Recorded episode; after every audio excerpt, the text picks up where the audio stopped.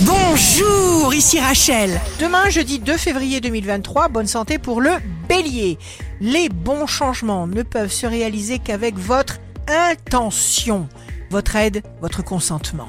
Le signe amoureux du jour sera la balance. Vous rencontrez de nouveaux partenaires, ce qu'il vous faut pour être efficace. Si vous êtes à la recherche d'un emploi, les poissons, si vous cherchez à remporter un marché ou si vous négociez quelque chose d'important, eh bien osez, parce que le ciel aujourd'hui est avec vous. Le signe fort du jour sera le scorpion, vous ne reculez pas.